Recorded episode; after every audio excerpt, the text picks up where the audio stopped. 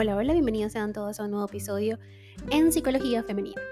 Para quienes son nuevos por acá, mi nombre es Isnaikar Blanco, soy psicólogo clínico y me especializo en la atención a mujeres, trabajando lo que es el empoderamiento, el crecimiento personal y la autogestión emocional. Y el día de hoy, como viste en el título de este episodio nocturno, sí, lo estoy grabando de noche, es la primera vez que grabo un episodio de noche. Eh, siempre estoy, estoy acostumbrada a hacerle las mañanas y subírselo siempre súper temprano, pero bueno, hoy es un día atípico y bueno, sucede, es normal, no pasa nada. Pero hoy viste en el título que vengo a hablarte sobre el síndrome de la ira. Eh, te voy a dejar el, título en, la descripción porque es un título que está en el idioma coreano y pues obviamente no lo voy a saber pronunciar, puedo hacer el intento. Wa-byung el síndrome de la ira o avión o el coste de reprimir emociones. Estoy segura que si me escucha cualquier coreano, pues va a pegar el grito al cielo. Este síndrome, vinculado a la cultura coreana, define un trastorno de somatización que aparece cuando la persona no sabe ni puede manejar estados de ira originados por las injusticias. A menudo se define esta condición psicológica como un trastorno asociado en exclusiva a la cultura coreana. Sin embargo, el síndrome de la ira, o o la somatización de las injusticias es una realidad clínica que puede padecer cualquier persona. El acto de reprimir emociones de manera sostenida en el tiempo tiene un coste para la salud física y mental. Ahora bien, no podemos negar que el Wabiun como lo definen en la literatura científica, despierta un gran interés general. Para empezar, el mundo occidental reconoce este síndrome y lo vincula a una forma de depresión. De hecho, en el Manual Diagnóstico y Estadístico de Trastornos Mentales de CM5 aparece como un trastorno ligado a la cultura. De este modo, si Corea lo describió como un trastorno psicológico con entidad propia, fue por un hecho muy básico desde hace casi dos décadas han aumentado los casos de personas que evidencian una serie de problemas mentales muy concretos ligados a la emoción de la ira. Disponen incluso de palabras propias que describen esa sensación. Eu, ul, o sentimiento de injusticia, e ira, erupción de ira. Además, a los síntomas psicológicos se le añaden los síntomas físicos determinados, como problemas de salud o como problemas digestivos, sensación de calor y taquicardias. Se trata de un fenómeno curioso en el que vale la pena profundizar. Sé que no estoy pronunciando bien las cosas, está escrito en Hangul, que es el sistema de escritura de los coreanos, pero bueno, eh, yo se los voy a dejar en la descripción. A ver, la comunidad psicológica opina que el síndrome de la ira de Juan Byung es el resultado de la continua represión de las emociones. No podemos olvidar que estamos en un país en el que la salud mental sigue siendo un estigma. O sea, estoy hablando de que aún el día de hoy esto sigue siendo un estigma. Al hablar de Corea, nos vienen a la mente diversas imágenes, porque aunque este síndrome se haya investigado en Corea del Sur, se intuye que también está presente en la otra Corea. Para empezar, en ese país del K-Pop eh, o de ese cine emergente que triunfa en el mundo, cada año se quitan la vida más estrellas y figuras públicas, también anónimas. De hecho, la tasa de suicidio en Corea es alta. En Corea del Sur, los problemas de salud mental son un estigma. Nadie habla de sus emociones, sus problemas o sus angustias. Rige la eficiencia y una elevada autoexigencia.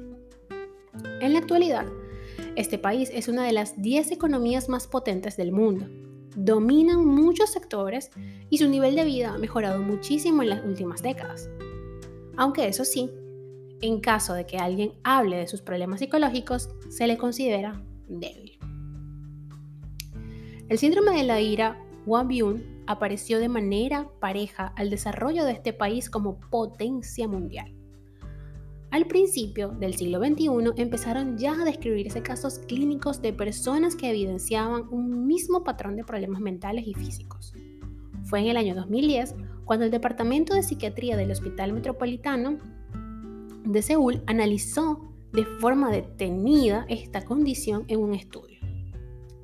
El síndrome de la ira o Abiun es un trastorno mental que aparece cuando las personas no pueden ni saben manejar sus emociones de valencia negativa, como resultado de condiciones que perciben como injustas. Por lo general, los síntomas que evidencian son los siguientes. Los psicológicos tienen que ver con sensación de rabia y frustración constante, irritabilidad y mal humor, sentimiento de tristeza y desesperanza, sentimientos de culpa por no saber ni poder actuar ante lo que les molesta o les preocupa, sensación de que no tienen control sobre sus vidas, hipervigilancia, sensación de que les va a pasar algo malo, nerviosismo y ganas de llorar.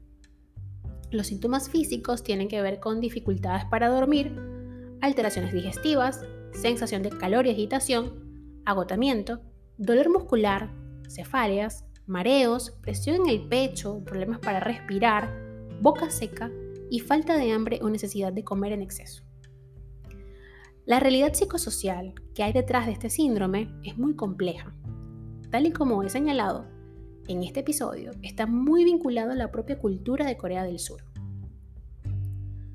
Desde, desde Occidente, ese abanico de síntomas puede enfocarse desde un trastorno del estado de ánimo, bien un trastorno depresivo, ansiedad, etc.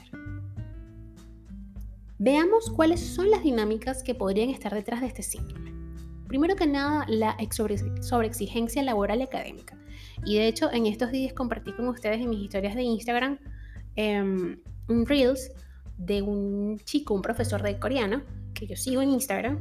Y pues es una realidad para todos los coreanos, no es algo que está allí como que tapado, que no, que no se habla de ello. Sí se habla, pero no con, con el impacto que debería tenerse, porque cada vez son más altas las cifras de suicidio y cada vez son más alarmantes las edades de esos suicidios. Entonces, como les decía, la sobreexigencia laboral y académica puede ser un factor. También eh, factores estresantes familiares. Lo tradicional sigue chocando con la modernidad en ese país. Vivir en un escenario social donde el individuo siente que entra en conflicto sus propios valores éticos y morales con aquello que le rodea. El síndrome de la ira de Wabiun es muy común entre mujeres de mediana edad con nivel socioeconómico bajo. La Universidad de Duke desarrolló una escala para evaluar y detectar el síndrome de la ira. Así, en este estudio se analizó la eficacia de un test psicológico, el MMPI 2 en su versión, en su versión más nueva, orientado a valorar cuatro áreas, salud general, síntomas gastrointestinales, desesperanza e ira. Bien, lo cierto es que la forma de abordar buena parte de los trastornos mentales en Oriente dista mucho de las técnicas que se usan en Occidente. No todo el mundo recurre a terapia psicológica, a los enfoques orientados a tratar la depresión o la ansiedad de manera científica. En Corea siguen inclinándose en ocasiones hacia métodos tradicionales como la acupuntura, muy usual para apaciguar emociones como la ira. Es necesario, por tanto, que estas nuevas potencias mundiales incluyan también un avance similar en materia de salud mental. Concebir la desesperanza, la depresión, la ansiedad y el estrés como símbolo de debilidad, de debilidad perdón, invalida el progreso real de toda sociedad. Es momento de dar un necesitado espacio a esta materia por el bienestar general. Esto, pues este episodio me dediqué a hablarle un poco de, mis gustos personales, eh, porque bueno, ya les he dejado eh, en varias ocasiones en mis redes que sí, escucho mucho, bueno, escucho no, consumo mucho material asiático y pues bueno, de preferencia de Corea del Sur, obviamente. Y para mí ha sido un, un llamado de atención el tema psicológico y de hecho el sábado pasado, en sábado de recomendaciones, le dejé una serie que pueden ver en Netflix que se llama Está bien no estar bien. Ya el título nos dice bastante. Y desde un enfoque muy artístico porque ellos, si hay algo que me llama la atención de ellos es que son perfeccionistas y son muy buenos haciendo las cosas claro. Me imagino que esa mm, cultura de perfección, por, supuesto, tiene detrás de sí eh, sus vestigios, ¿no? A nivel emocional.